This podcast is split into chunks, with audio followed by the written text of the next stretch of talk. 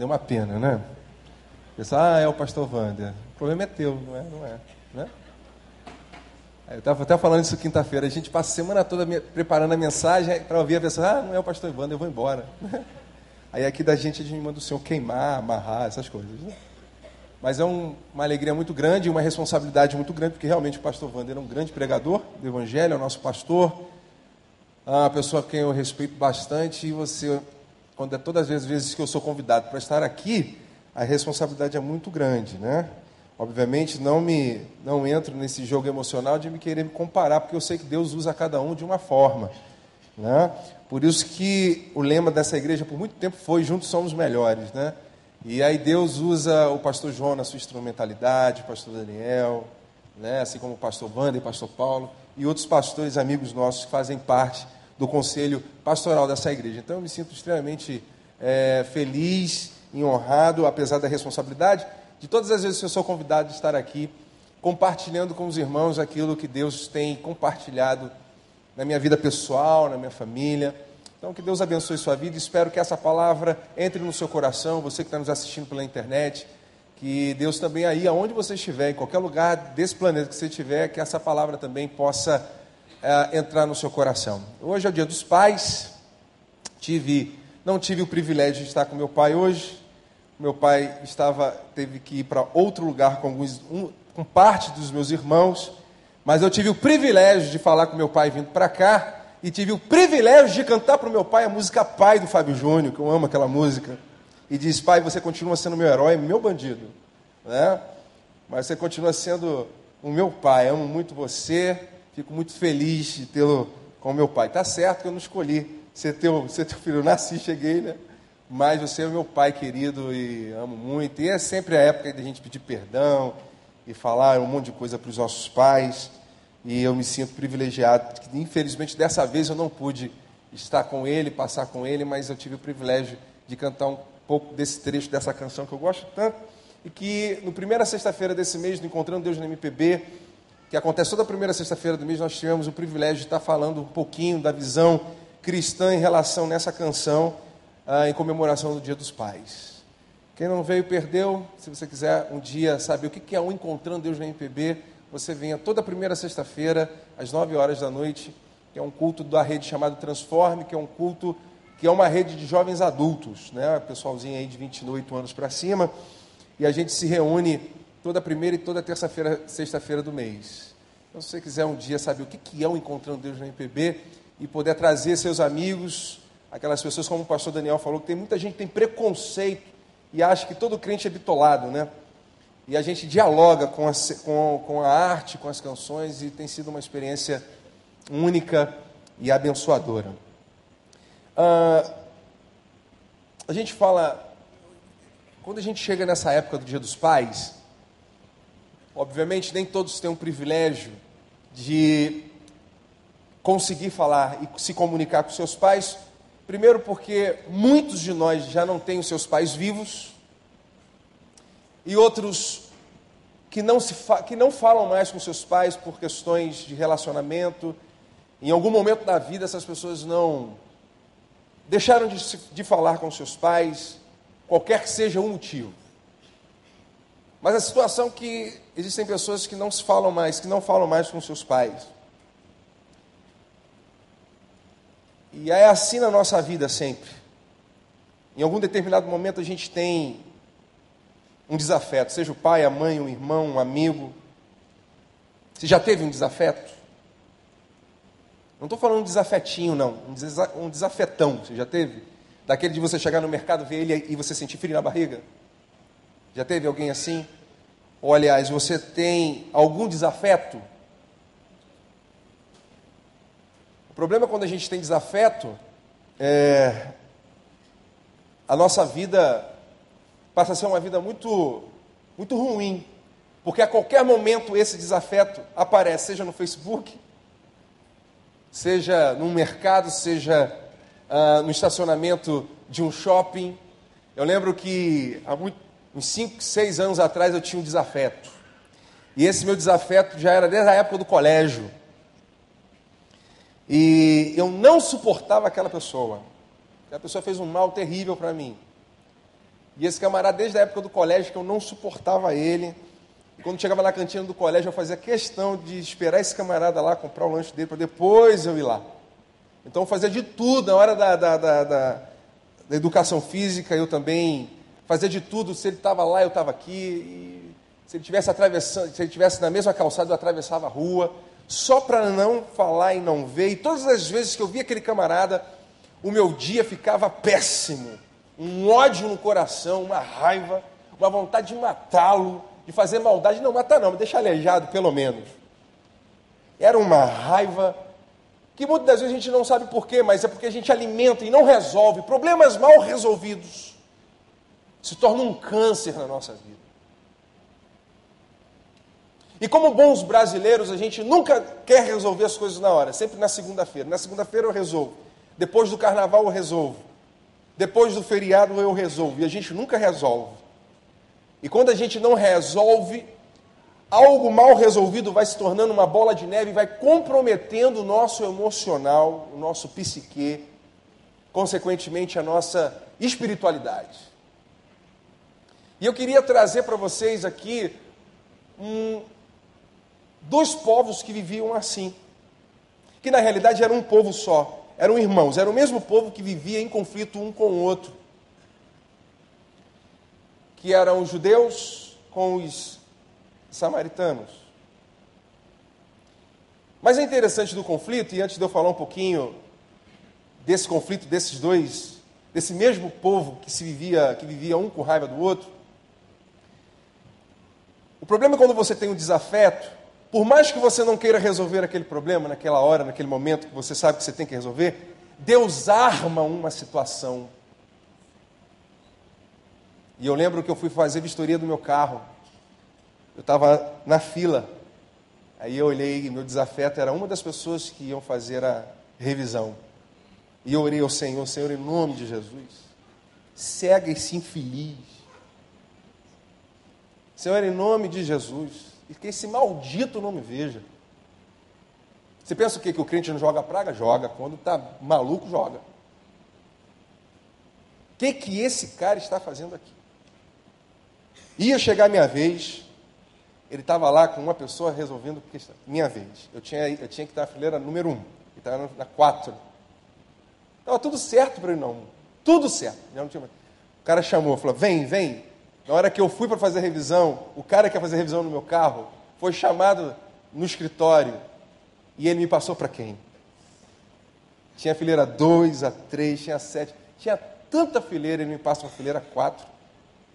E aí eu estou diante daquele infeliz. Como diz o Tiririco, o diabo do meu ódio. Aquele cara que. E aí Deus foi falando para mim, cara, é a tua chance. Resolve o problema. E aí eu estava na frente daquele camarada e aí falei, irmão, o negócio é o seguinte, eu te detesto, te odeio, Falei assim mesmo, eu não te suporto.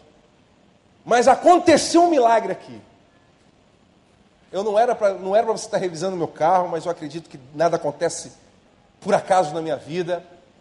Eu sou regido por um Deus e esse Deus, por mais que eu esteja errado, ele dá um jeito de eu fazer aquilo que é certo. E eu quero lhe pedir perdão. E quero me resolver um negócio com você aqui, cara. Não quero mais carregar você no meu emocional. Ele falou assim, cara, mas pelo amor de Deus, eu não tenho nada contra você. Que isso, cara? Se eu te fiz alguma coisa um dia, você me perdoa também. Pô, mas desculpa aí, o cara ficou hiper sem graça. E ali a gente começou a falar de futebol e a coisa acabou. Eu fui dali leve para minha casa e agradecendo a Deus pela oportunidade que o Senhor me deu de resolver essa questão, que por mim mesmo, se não fosse assim, se não fosse assim, se não acontecesse esse milagre na minha vida, eu não tinha resolvido essa questão. Judeus e samaritanos não se davam, e os samaritanos eram muito discriminados no tempo de Jesus, e muito odiados pelos judeus, por um fato histórico, que depois da morte de Salomão, a partir de Saul, foi o primeiro rei de Israel, Davi e Salomão, os reinos do norte as dez tribos do norte e as duas tribos do sul eram unidas. A partir de Salomão, cerca de 900 anos antes de Cristo, Salomão morre e seu filho Roboão e o outro filho Jeroboão brigam. E nessa briga, um passa a ser o rei das tribos do norte e o outro passa a ser rei das tribos do sul. Da tribo do norte, a capital era Samaria, porque eles entendiam que aquela capital era uma capital espiritual. E os reinos do, do, do, do sul fizeram de Jerusalém a sua capital, porque achavam que espiritualmente ali era o lugar certo para ser a capital do povo de Deus. E nessa guerra santa, nessa briga espiritual, eles pararam de se falar e passaram a matar um ao outro, passaram a se odiar, passaram a se hostilizar. E assim como você vê hoje lá entre palestinos e judeus, onde as crianças desde pequenininhas já são ensinadas a odiar os seus próprios irmãos, também foi assim naquele tempo.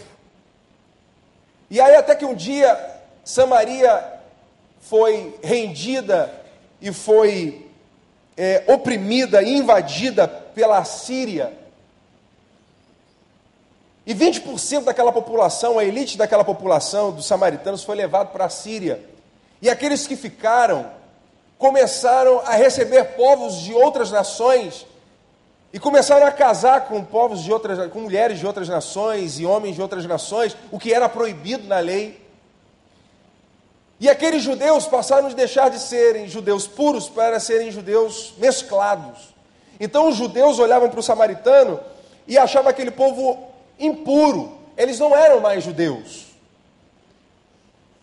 E nessa, e nessa, e nessa parceria e nessa cumplicidade com os outros povos, não só na questão de casamento, os samaritanos então passaram também a inserir nos seus cultos rituais pagãos. Então, para o judeu, o samaritano, ele era impuro, tanto politicamente, tanto quanto culturalmente, principalmente espiritualmente, ele era mesclado e impuro e não era digno de ser chamado povo de Deus.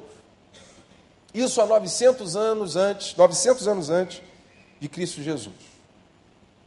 Quando Jesus aparece cenário, quando ele aparece já como mestre, depois dos seus 30 anos, e ele dá início à sua, o seu ministério pastoral, o seu ministério de mestre, rabínico, Jesus está no auge desse conflito.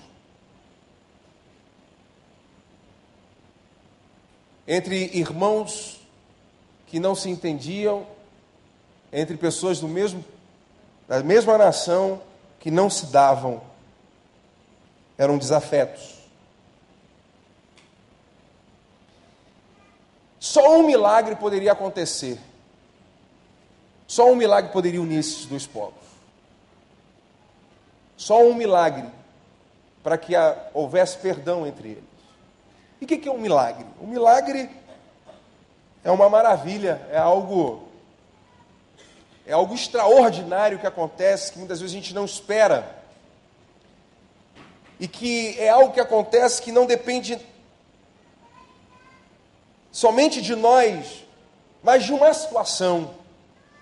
Por isso que eu falei aqui que quando eu tive com aquele desafeto, se dependesse de mim, só de mim, a coisa não ia acontecer. Mas poderia ter dependido de mim também.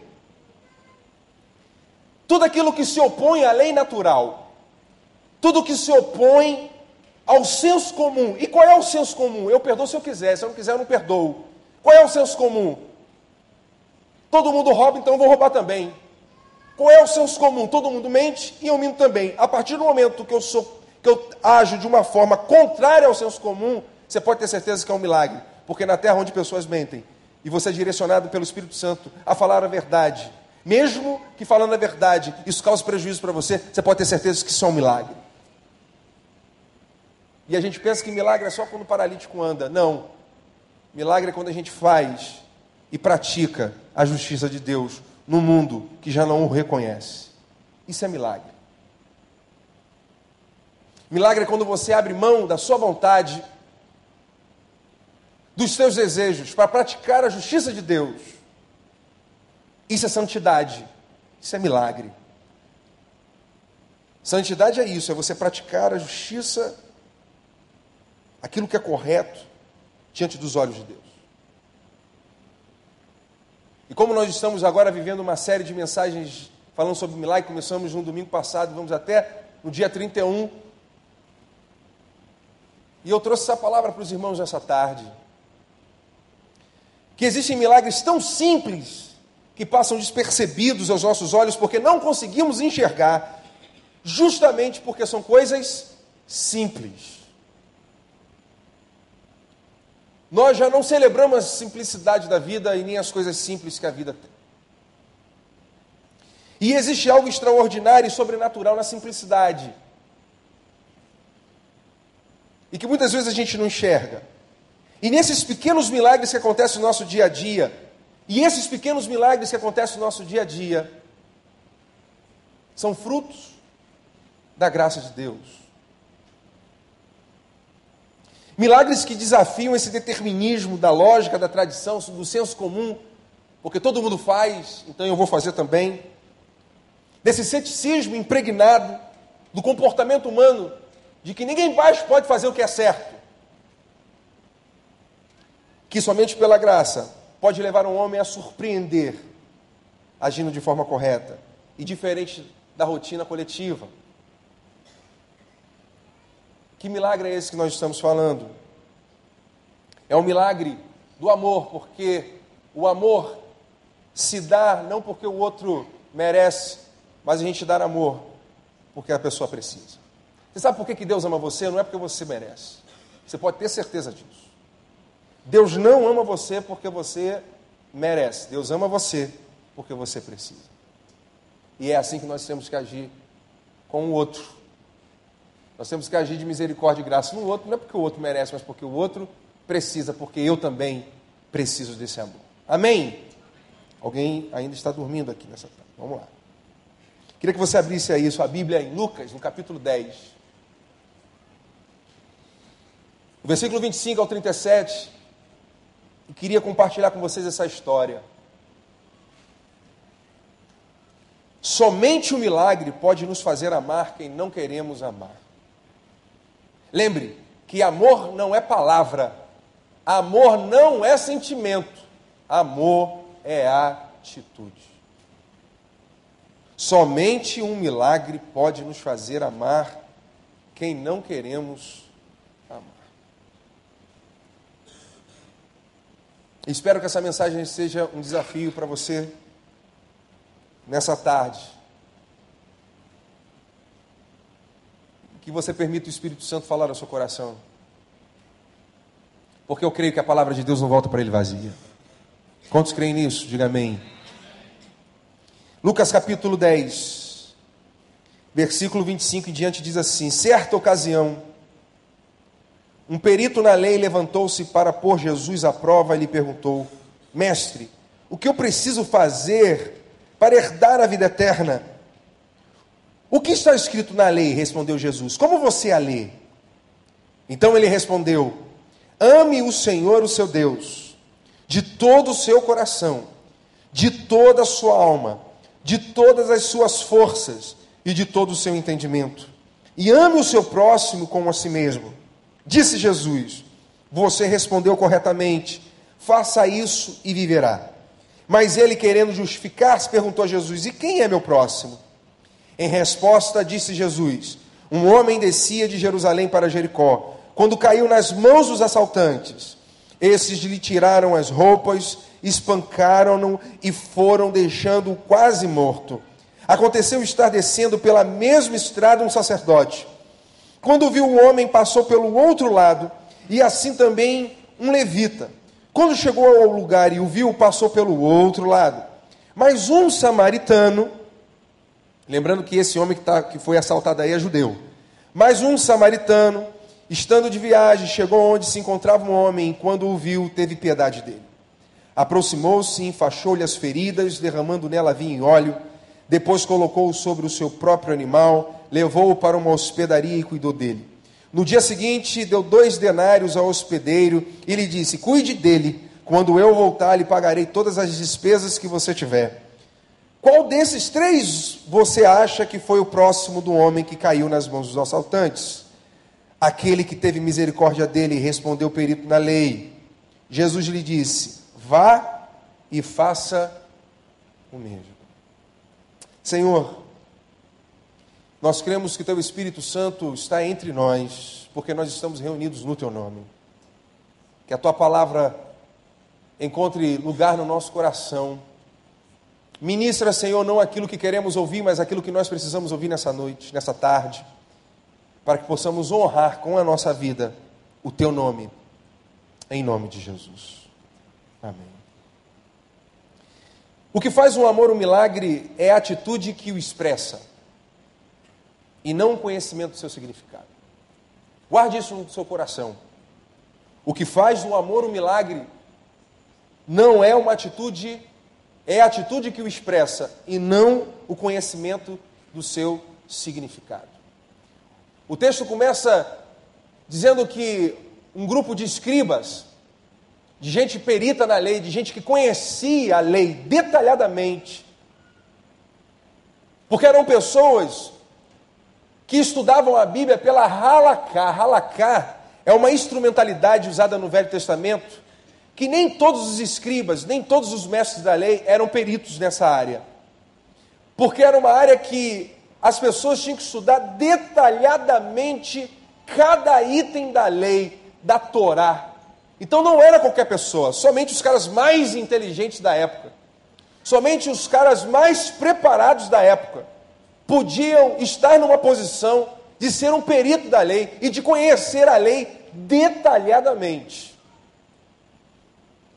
Uma situação antes, Jesus tinha deixado alguns escribas sem resposta. E os caras começaram a tramar querendo pegar Jesus num furo para poder desmerecer o conhecimento de Jesus Cristo. É interessante como existem pessoas inteligentes que usam o seu conhecimento só para minimizar o outro. Você conhece alguém assim? Existem pessoas que conhecem tantas coisas mas o conhecimento que elas têm nunca é para abençoar o outro, mas sempre é para minimizar o outro, sempre é para desprezar o outro, é sempre para dizer ao outro: você está aí e eu estou aqui. Nós não podemos nos comparar. Eu sei mais do que você. Isso é típico de quem é mais velho e tem cabeça branca. O mais velho, quando ele quer, quando ele perde o argumento com o mais novo, ele fala assim: meu irmão, eu tenho 60 anos de idade. Você tem quanto? 20? Você não sabe de nada, inocente. Então, quando a pessoa tem falta de argumento, ela quer fazer o quê? Como o brasileiro não foi ensinado a debater, e todas as vezes que o brasileiro debate, ele parte para a baixaria, um exemplo é o programa do Ratinho, no exame do DNA, aquela baixaria porque eles não sabem conversar entre eles, o brasileiro não foi preparado para essa educação. Aí os mais velhos, para minimizar o jovem, ele diz o seguinte: você não sabe de nada, eu sei de tudo porque eu sou perito da lei. E era assim que esses caras queriam fazer com, os, com Jesus Cristo. É óbvio também que os mais novos gostam de minimizar também o conhecimento de quem já é escaldado pela vida. Mas era exatamente isso que estava acontecendo. E aí os caras colocaram o melhor entre eles, o cara mais preparado entre eles, o mestre dos mestres, ou escriba, para poder humilhar Jesus publicamente. E aquele homem chega para Jesus e começa a testar Jesus, com a intenção de derrubá-lo, de humilhá-lo. E ele diz para Jesus, mestre, porque Jesus também era mestre: O que eu faço para herdar a vida eterna? E aí Jesus reconhece que ele é mestre da lei e devolve para ele uma outra pergunta. E pergunta para ele assim: Mas o que está escrito na lei e como você vê? Qual é a leitura que você faz da Escritura? E aí ele responde: Amarás o teu Deus com todas as suas forças, com toda a sua mente, todo o seu coração, e amarás o teu próximo como a ti mesmo. Um fato interessante é que por muito, por muito tempo eu achei que foi Jesus que resumiu a lei, mas não foi Jesus que resumiu a lei. Havia um consenso entre os mestres da lei de resumir a, a lei. E a lei era resumida em dois capítulos. O capítulo 6 de Deuteronômio, que era uma lei que, que falava do relacionamento do homem com Deus. Tudo que era referente ao relacionamento do homem com Deus está em Deuteronômio capítulo 6. E tudo que, tá, tudo que é referente ao relacionamento do homem com o outro homem, do ser humano para com outro ser humano, com o seu próximo, está no capítulo 18 de Levítico. Então eles pegam uma parte de Deuteronômio capítulo 6, que é o versículo 5, e definem todo aquele capítulo. Eles pegam um outro versículo, versículo 18, 19 do capítulo 18 de Levítico, e resume também todo o capítulo 18. Só que muito interessante que Jesus fala para eles assim: você respondeu certo, faça isso e você terá a vida eterna. Mas o mais interessante, que por mais que aquele homem fosse perito da lei, por mais conhecedor detalhadamente daquele homem, da lei que aquele homem tinha, aquele homem de forma tão conveniente, ele omite algo extraordinário no versículo 19 do capítulo 18. versículo 18 do capítulo 19 de, de Levítico. O texto diz assim: Não busque vingança nem rancor de ninguém do seu povo, pois cada um ama o seu próximo a si mesmo. Eu sou o Senhor. Quando Jesus o pergunta como você lê a Escritura, ele ignora essa parte a parte que justamente ele tinha rancor, o povo tinha rancor dos samaritanos, tinha ódio dos caras, e ele omite uma, algo que algo que comprometeria o conhecimento dele e a sua prática. Irmãos, como isso não é novo, como isso já vem ó, de longo tempo. Como nós ignoramos determinados assuntos da Bíblia porque nós não queremos nos comprometer em realizar a vontade de Deus e a gente finge que não vê o que Deus está mandando a gente fazer. Como a gente, como a gente é conveniente em relação à vontade de Deus na nossa vida e a gente abre mão, omite, justamente para não querer viver aquilo. É interessante que o primeiro versículo ele conta todo, mas o segundo ele omite a coisa mais importante, que não era guardar rancor e nem ódio do seu povo. Então Jesus diz para ele: Você respondeu corretamente, então vai e faça o mesmo. E aquele homem que pensou que ia achar que Jesus, que pensava que Jesus ia cair, não caiu, se surpreendeu de Jesus repetir o que era comum entre os mestres. Então ele pergunta: então qual é o meu próximo? Quando ele pergunta qual é o meu próximo, então, então Jesus vem e mexe naquilo que aquele homem não queria que fosse mexido. E aí Jesus vem dizendo que um certo homem que descia de Jerusalém foi espancado, teve suas roupas tiradas e, e foi roubado. E veio um sacerdote, um levita e um samaritano. Quando Jesus toca e dá referência ao samaritano, eu fico imaginando a reação daqueles homens. Porque Jesus gostava de falar de parábola e com parábolas, porque a parábola ela tem a, é uma forma de você ilustrar para que uma pessoa entenda a verdade, a essência da palavra de Deus. Por isso que Jesus gostava muito de falar através das parábolas. É uma forma de você falar, a pessoa não entendeu, você, você desenha para a pessoa entender. A parábola é a forma de você desenhar para a pessoa entender o que você está querendo dizer. Porque existem pessoas tão limitadas que não conseguem pegar na hora, por causa do orgulho, por causa da arrogância. Aí você tem que falar bem devagarzinho, mostrar e tal, desenhar para que a pessoa possa entender. Aí Jesus diz o seguinte: que havia um sacerdote. E esse sacerdote vinha das suas obrigações sacerdotais. E por causa da sua obrigação sacerdotal, ele não podia tocar em cadáver. E aquele sacerdote achava que aquele homem poderia estar morto. E se ele tocasse naquele homem, ele poderia se contaminar. É interessante como as pessoas são valem menos do que a instituição. Como as pessoas valem menos do que a religião.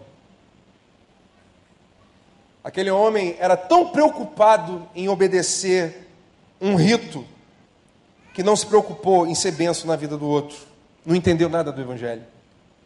É como aquele camarada que nunca vem na escola bíblica dominical, mas se você falar, vamos acabar com a escola bíblica dominical, ele faz um abaixo assinado e faz protesto lá fora, mas ele mesmo não vem.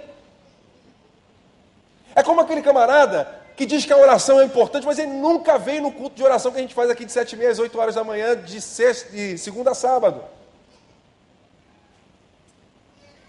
É aquele camarada que diz que a juventude tem que agir dessa forma, mas ele mesmo nunca levou os filhos dele para participar do grupo jovem da igreja.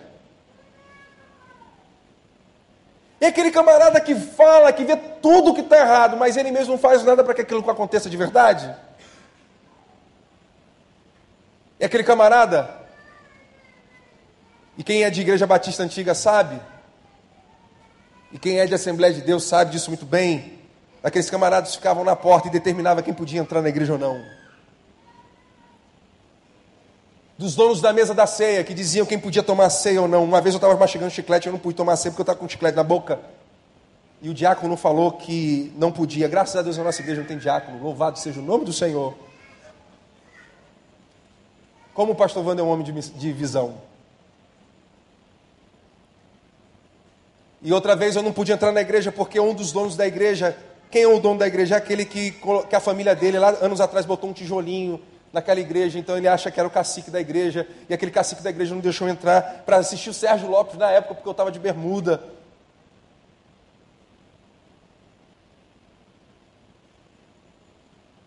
Onde as pessoas valorizam mais o templo do que as pessoas. Onde as pessoas valorizam mais a denominação do que as pessoas. Onde as pessoas valorizam mais o ter do que o ser. Coisas são coisas, e Deus não morreu por coisas. Deus não deu seu filho para morrer por coisas. Jesus morreu por gente, para dar vida a gente que tem carne, osso, alma e espírito. Tudo isso aqui que pessoal dá tanto valor. Vamos na minha igreja, porque na minha igreja tem um estacionamento maravilhoso. Porque, meu irmão, deixa eu falar, não é o estacionamento que vai fazer a diferença na vida das pessoas. Não, vamos na minha igreja, porque minha igreja é linda, ela, tem, ela é linda esteticamente, é uma, uma das igrejas mais bonitas do recreio, é uma igreja grande. Deixa eu dizer uma coisa para você: não é a beleza de um lugar onde a gente se reúne que vai levar alguém para o céu. Você está errado. Quando você chamar alguém, você tem que falar assim: vamos lá, porque Deus está lá falando a palavra dele. E com certeza, ao ouvir a palavra de Deus, você vai se converter em nome de Jesus. Sem falar da vandolatria. Você conhece a vandolatria? Pessoas que acham que só através do pastor Wander Deus fala. Vamos lá ouvir o meu pastor e tal. E a pessoa, quando é o pastor, ah, meu Deus do céu. E a gente, cada hora, inventa uma coisa para achar. Saiu uma pesquisa nos Estados Unidos que 20% das igrejas que crescem é porque tem um estacionamento legal. Eu falei, então, se Jesus dependesse da igreja dele crescer por causa do estacionamento, então. Por que você gosta da tua igreja? Ah, eu gosto porque ela é confortável não entendeu nada do que é o Evangelho. A minha turma é interessante que a minha turma, o Transforme cuida do pessoal do estacionamento, né? Eles são xingados lá fora, aí o pessoal entra aqui e vai adorar a Deus, chorando, ô oh, Senhor, muito obrigado. Nós vamos ter que fazer até uma placa e botar lá fora, né? Deus também está no estacionamento.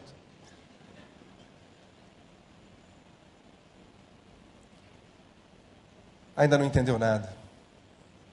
O que é Evangelho? E aquele sacerdote, ele simplesmente olha. E o rito sacerdotal dele era mais importante do que ajudar aquele homem, que era judeu, hein? Aí a Bíblia diz que vai agora o levita, que era o subalterno do sacerdote, e age com a mesma insensibilidade.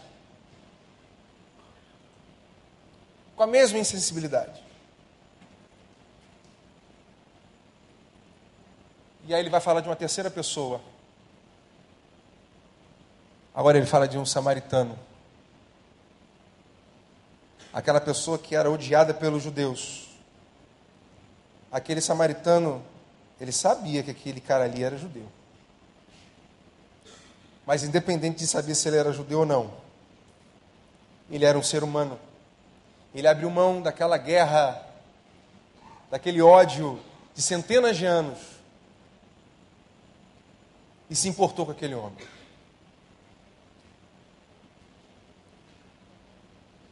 Aí, a palavra mais interessante que a gente encontra aqui é que Jesus faz uma pergunta muito interessante. E essa pergunta antigamente me intrigava porque eu não, entendi, eu, eu, eu não entendia por que Jesus fez essa pergunta. Mas uma coisa que eu aprendi nesse texto, antes de falar um pouquinho dessa pergunta, é que o que faz do amor um milagre é a disposição ética de se opor ao senso comum por causa da justiça. Eu sei que esse camarada é judeu e nenhum samaritano pararia para falar, para tocar, para ajudar ele. Porque todo mundo não faria isso. Aliás, todo mundo faria isso, desprezar aquele homem. Mas eu vou contra o senso comum, é um ser humano. E eu, como ser humano, tenho a obrigação de de atender um, um ser igual a mim. E aí Jesus termina esse texto perguntando para aquele homem: qual desses três homens você acha que foi o próximo daquele que estava quase morto? Ué, calma aí. Se eu tenho que amar o próximo, o amor é de quem faz o bem. Então a pergunta de Jesus deveria ser o seguinte: na questão lógica, quem era o próximo do bom samaritano? O judeu. Mas Jesus queria que aquele homem dissesse publicamente quem era o próximo dele. E Jesus inverte a pergunta e diz para ele qual era o próximo daquele homem que estava quase morto. E aquele homem teve que admitir publicamente que era o samaritano.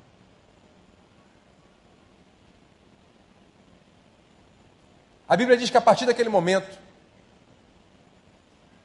os escribas e fariseus não mais perguntaram nada a Jesus. Acabou. Foi uma humilhação tão grande, porque Jesus, naquele, naquele momento, disse para eles que você pode conhecer a Bíblia, você pode decorar tudo isso aí, mas se você não praticar, então você não sabe de nada. Você não entendeu nada. Tem um monte de gente que conhece a Bíblia, sabe o que tem que fazer e não faz. E a Bíblia diz que o bem que eu posso fazer e não faço, eu peco. Tem muita gente vindo à igreja porque acha a palavra legal, porque o louvor é bom, mas essas pessoas ainda não se converteram, ainda não entenderam que tudo começa com o perdão, e o perdão é a ação de quem tem o Espírito Santo na vida dele. Como eu posso tomar a ceia? Como é que eu posso vir louvar ao Senhor se tem gente samaritana vivendo na minha vida e eu não consigo perdoar? Como eu posso vir à igreja e levantar as minhas mãos e louvar a Deus? Porque a Bíblia diz que se eu não perdoo o meu irmão, Deus também não me perdoa. Como eu posso estar livre para adorar a Deus se existem pessoas que eu ainda não consegui resolver determinadas coisas com elas? Existem questões que estão abertas. Como eu posso sair da minha casa sem falar com um filho e vir louvar a Deus aqui? Como é que eu posso sair da casa sem falar com a minha esposa e vir à casa de Deus e falar com Deus? Como é que eu posso deixar um samaritano sem que eu resolva a minha situação com Ele e querer achar que eu vou estar de canal aberto com Deus. Esse texto é um texto que falou muito ao meu coração, porque é um texto muito sério. falou demais no meu coração. E Deus perguntou para mim: quem é o seu samaritano? E é interessante nessa palavra, o terceiro ponto é de que o amor, o que faz o amor um milagre, é a atitude de compaixão de quem menos esperamos. Aquele judeu foi ajudado pela pessoa que ele menos esperava que o ajudasse. Irmãos, eu vou te dizer uma coisa para você. O mundo dá volta. Deixa eu só dizer uma coisa para você. O mundo dá volta. Redondinho. Há um caso na minha família e eu queria encerrar a minha reflexão com vocês contando esse essa situação que está acontecendo na minha família. A minha sogra veio de uma família muito, muito humilde. E o tio dela era uma pessoa muito rica. E teve um momento na vida dela que os pais, a mãe, não podia mais, não tinha condições financeiras de cuidar, nem dela nem do irmão. Então os dois foram morar junto com esse tio rico e com a mulher desse tio rico. A mulher desse tio rico, durante muitos anos, a maltratou. Ao ponto de dizer assim: não, a carne é para os meus filhos, para você só ouve banana. Ao ponto de eles irem para a praia e todo mundo andar na lancha, mas ela dizia para ela: Você não vai andar. Mas por quê? Porque eu não gosto de você. E durante muito tempo aquela tia maltratou a minha sogra. Confesso que muito tempo eu celebrei com isso, né? mas depois eu pedi perdão a Deus. Então eu não posso fazer mais nada de mal para minha sogra, porque tudo que eu gostaria de fazer com ela, essa tia já fez. E aí durante muito tempo na sua juventude, ela sofreu nas mãos dessa tia. Há um mês atrás, essa tia perdeu seu marido, perdeu o filho mais velho, e o único filho que ela tem, que é o único parente que ela tem, está afundado em cocaína e trouxe até o traficante para morar junto com ele no mesmo apartamento da mãe. Ela está com 86 anos, tem mal de Parkinson e Alzheimer. E aonde ela está hoje? Na casa de quem? Sendo cuidado de quem? Sendo cuidado pela samaritana. O mundo dá volta. Minha sogra podia ter falado: não, agora eu não vou cuidar de você. É a hora de eu me vingar. Tudo que você fez contra mim é a oportunidade que eu tenho agora de fazer contra você. Mas aquela mulher de Deus resolveu fazer diferente. Ela não ignorou, ela não passou pelo outro lado, ela simplesmente se agachou e cuidou daquela pessoa. Irmãos, isso é um milagre. Isso é um milagre. Vejo minha sogra lá cuidando da, da, da, da sua tia. Eu disse, meu Deus, isso é um milagre. Como, como a gente consegue ver a manifestação do Espírito Santo de Deus. Mas muitas pessoas ainda não enxergam isso e dizem para ela: ah, você é otária, você é trouxa. Essa mulher te maltratou, não é. Você não deveria agir assim agora, é a hora de você mostrar. Mas ela resolveu agir diferente porque ela tem um Deus na vida dela. E ela entendeu o que é o Evangelho. Ela entendeu que para eu amar a Deus de todo o meu coração, eu preciso amar primeiro o meu próximo. Hoje Deus te trouxe nesse lugar. E Deus está te fazendo uma pergunta e perguntando o seguinte para você: quem é seu samaritano? Quem é o seu samaritano, irmão? Quem é o seu samaritano, irmã? você vai ter que se resolver com essa pessoa, porque Deus realiza um milagre em nós de nos fazer amar aquela pessoa que nós não queremos amar. Ou você pensa que o Evangelho te exige amar quem você acha mole amar? Amar quem faz bem para a gente é fácil. Qual é o desafio do Evangelho? É você amar aquela pessoa que foi seu algoz um dia. É você liberar perdão para aquela pessoa. E você mostrar para aquela pessoa que Deus é na sua vida. Não porque você é melhor do que ela, mas que vocês são iguais. E que o amor de Deus que um dia te alcançou, que o perdão de Deus que um dia você alcançou, agora você está passando para aquela pessoa. Ou você acha que ser crente é mole? Ser evangélico, ser crente, ser cristão não é para qualquer um, somente para aquelas pessoas que têm disposição de fazer a vontade de Deus e permitir que esse milagre perpasse na vida delas.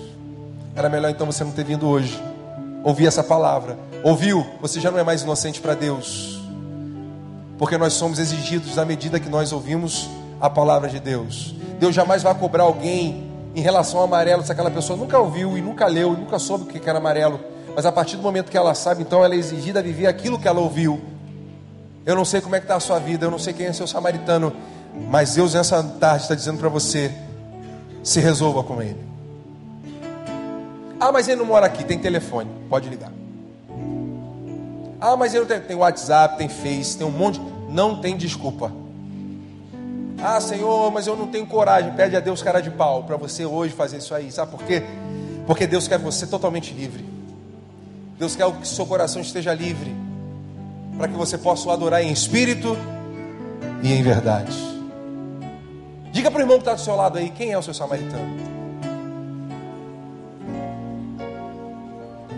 É alguém aqui da igreja? Então quando terminar o culto, então você procura essa pessoa. É alguém da sua casa? Então quando você chegar na sua casa, você se humilha.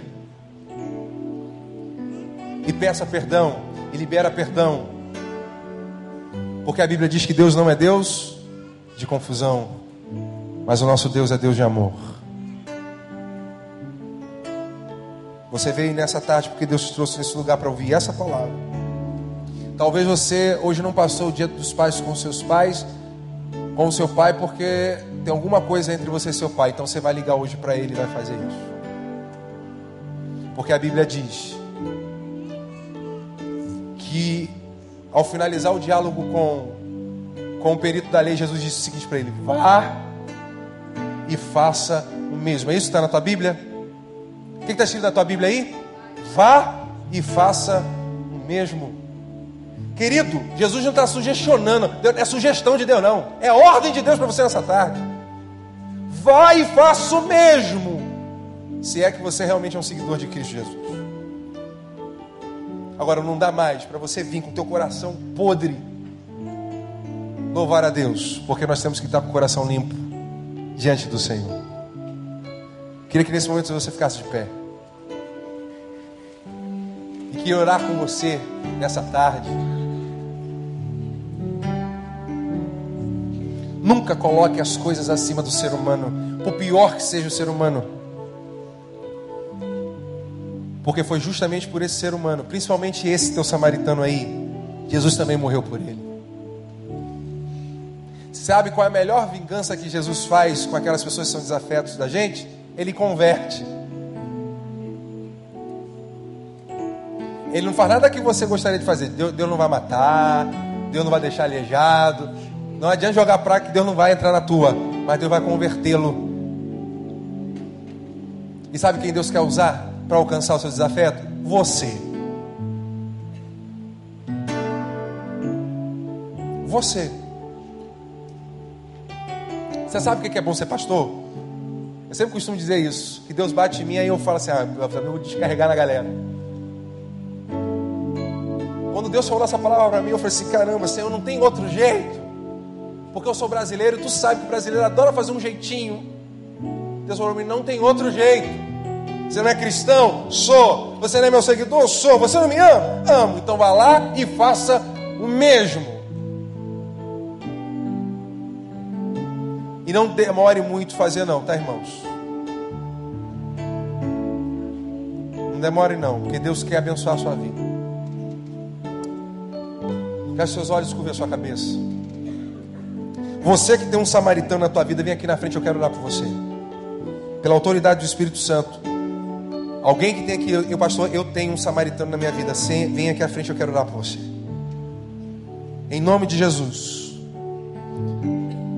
Vamos resolver isso hoje. Tenha coragem, irmão, irmã, venha aqui à frente, eu quero orar com você. Pastor, eu tenho um samaritano na minha vida. Alguém que eu preciso pedir perdão. Então venha aqui à frente em nome de Jesus, eu quero orar por você. Pastor, eu tenho um samaritano na minha vida, alguém que eu preciso liberar perdão. Sai do seu lugar, vem aqui à frente. Não permita que essa palavra passe, que esse momento passe.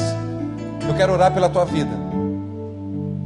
Porque para agir como aquele samaritano agiu, a gente precisa muita força de Deus, muita coragem, porque é muito difícil estar de frente a frente com as pessoas que nos magoam. A perna estremece, o coração bate mais forte, dá frio na barriga. Mas em nome de Jesus, irmão e irmã, se você tem hoje um samaritano, sai do seu lugar em nome de Jesus, vem aqui à frente, eu quero orar por você. E pedir que o Senhor te fortaleça, te sustenta e te sustente para esse momento para que o Senhor te liberte, para que você permita que essa pessoa saia do teu emocional, para que você possa adorar a Deus em espírito e em verdade. Senhor nosso Deus, muito obrigado porque a tua palavra não volta para ti vazia. Louvamos o teu nome. Muito obrigado a Deus, porque a única parábola do samaritano que tem está em Lucas, é a única mesmo sendo única, o Senhor permitiu que fosse escrito, e essa palavra hoje nos alcançou. Que assim como o samaritano, Senhor, possamos abrir mão das nossas diferenças, das nossas mágoas, dos nossos atritos, das nossas tristezas, e que possamos resolver e liberar e pedir perdão e resolver a nossa vida com esses samaritanos, ó Deus que fazem parte da nossa vida e que são testes de Ti para nós, para o nosso crescimento e aprendizado. Pai, eu te peço, sustenta os seus servos que vieram aqui à frente, dê a eles coragem, dê a eles, Senhor, força para esse momento. Que nesse momento, Senhor, saia dos lábios de cada um deles a palavra de sabedoria que vem do teu trono que haja cura, Senhor, nesse momento. Como é bom perdoar as pessoas, Senhor. É um jugo que nós tiramos do nosso ombro. E aí nós somos libertos e livres para te adorar mais uma vez, Senhor. Os teus servos estão aqui, Senhor, te pedindo força, coragem para fazer uma ligação, para marcar um encontro. Ser com eles nesse momento. Age também no coração dos samaritanos, Senhor para que esse encontro seja um milagre na vida deles, para que seja um encontro restaurador, para que seja um encontro renovador e de cura para a honra e glória do teu nome, para que os teus servos possam testemunhar deste milagre que o Senhor perdoa e nos ensina a perdoar também. Te peço, Senhor, por aqueles filhos que não falam mais com seus pais e aqueles pais que não falam mais com seus filhos e que toda vez que chega essa data, Senhor, uma data, uma data tão ruim para determinadas pessoas, uma data tão difícil, Pai. Mas, Pai, que em nome de Jesus o Senhor possa estar fazendo algo milagroso. Que o Senhor possa estar preparando momentos, como aconteceu comigo, um momento especial, para que essas pessoas também se resolvam. Pai, muito obrigado, porque Tu és Deus e digno de toda honra e de toda glória. Louvamos o teu nome, Pai, em nome de Jesus.